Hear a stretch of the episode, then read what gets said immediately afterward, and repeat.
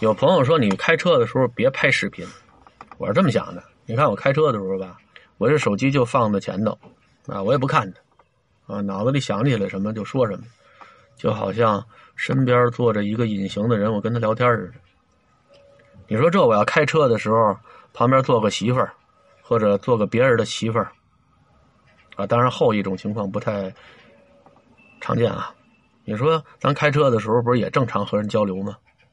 你也不看人家，也有正常的语言交流，不是也没事吗？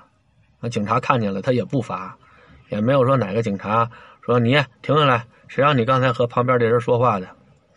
只要你别一边开车，一动不动的还得做出一些刻意的表情，啊，和直播间里的观众、粉丝，您再有个什么交流互动，这个肯定不行，你分神。像这个就不分神。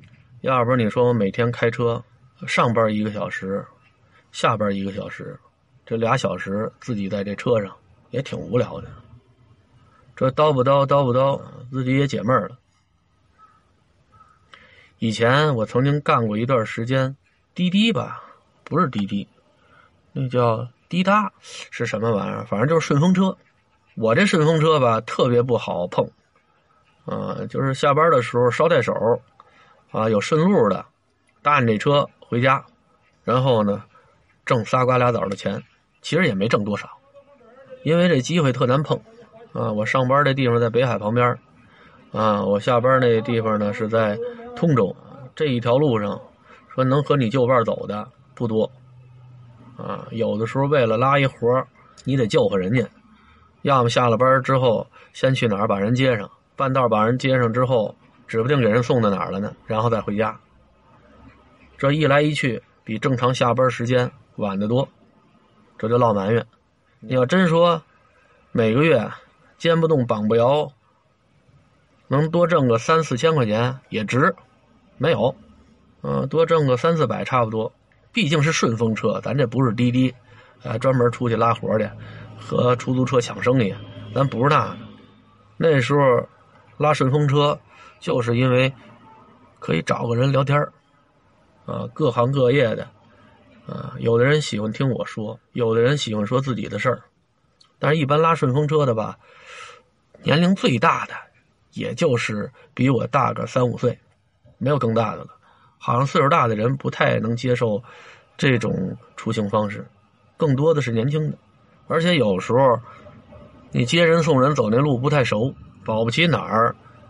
就违规了，啊，一扣扣二百块钱，啊，等于这个月白拉，算了，不费那劲了。有时候拉这个吧，真不是为了能多挣多少钱，就是为了回家路上有人陪着聊天要说能有机会拉个漂亮姑娘，哎呀，一直也没碰上。成熟少妇拉过几个，聊的无非也就是老公、孩子、家庭。啊，单位这点事儿，有的人健谈，有的人不爱说话。你要赶上那个比较喜欢安静的，这一道上，啊，挺尴尬的。我也懒得找话题，啊，人家拿着手机一道上一句话也不说，所以你看，我现在路上有时候脑子里想个什么话题，把唠叨两句，回家一剪辑，挺好，省得占用家里时间。这个家里等着你刷碗呢，等着你做饭呢，等着你陪孩子玩啊！您自己在厨房啊，自己和自己说挺带劲的，那我媳妇看见那能不上火？那天晚上孩子去邻居家找小朋友玩我把孩子搁那儿我就走，孩子不愿让我在旁边，我正好上车上录段视频去，等回家，我媳妇问我，嘿。刚才你带孩子出去去人家玩，你是不是没在那看着？啊，我说对啊，我说孩子不愿让我在那待着，哄我。我说怎么了？你知道孩子跟人家说什么了吗？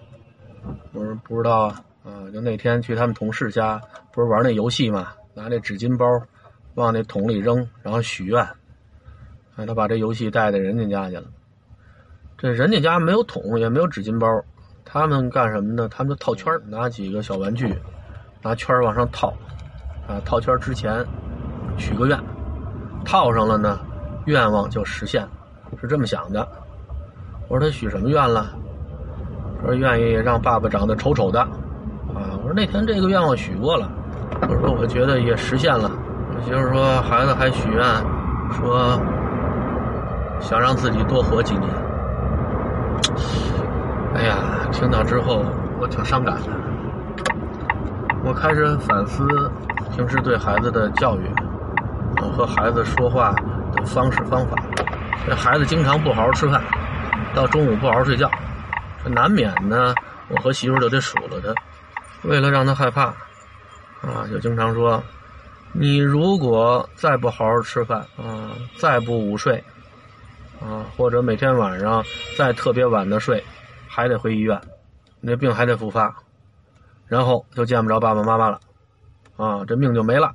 经常这么说，啊，老说呢，我们感觉孩子就皮了，孩子就不往心里去了，所以我们就没在意。但是他妈一说这事儿之后，我忽然意识到了，孩子不是没有在意，可能这孩子心挺重的，他觉得这个花花绿绿的世界挺好的，有好多有意思的事儿。啊，幸福的事情还没有机会经历。你看，我爷爷给我起这名字，为什么叫松呢？就是因为松树活的年头多。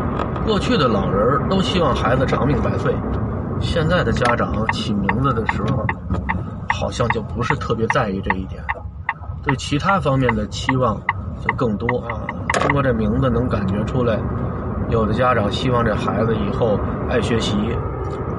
希望这孩子可爱，希望这孩子以后很浪漫，但就是很少有家长给孩子起名字的时候能体现出愿意让孩子长寿。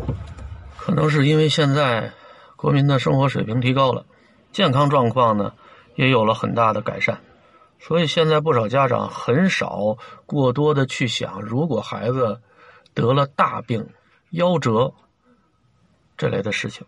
我们也一样，我们在孩子出生的时候也没有想到他会得这个病。等这个事儿落到自己头上了之后，晴天霹雳，一点准备都没有。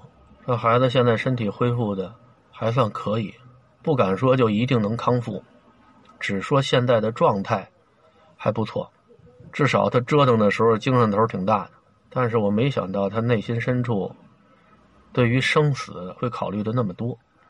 所以我觉得以后再和孩子说话得注意了，什么以后再回医院，什么以后你再不听话，这命就没了，这类话不能再说了。我得告诉孩子，嗯，以后你和正常孩子就一样了。等咱们这坎儿过去，别的孩子能干什么，你也能干什么，不能老让孩子心里有这么一个阴影。你看今天看完病，他妈下午带着他去欢乐谷玩去。这大冬天的，因为前段时间孩子许愿来着，许愿说想让我妈带我去欢乐谷玩去。他妈在旁边说：“行，啊，我答应你，已经答应了。”就是孩子不说这事儿，他妈也惦记带他去。我能感觉出来，他妈现在是尽可能的满足孩子获得欢乐的这种要求，甭管是买玩具，还是去哪儿玩，只要自己能达得到的，都满足。生怕未来会有遗憾。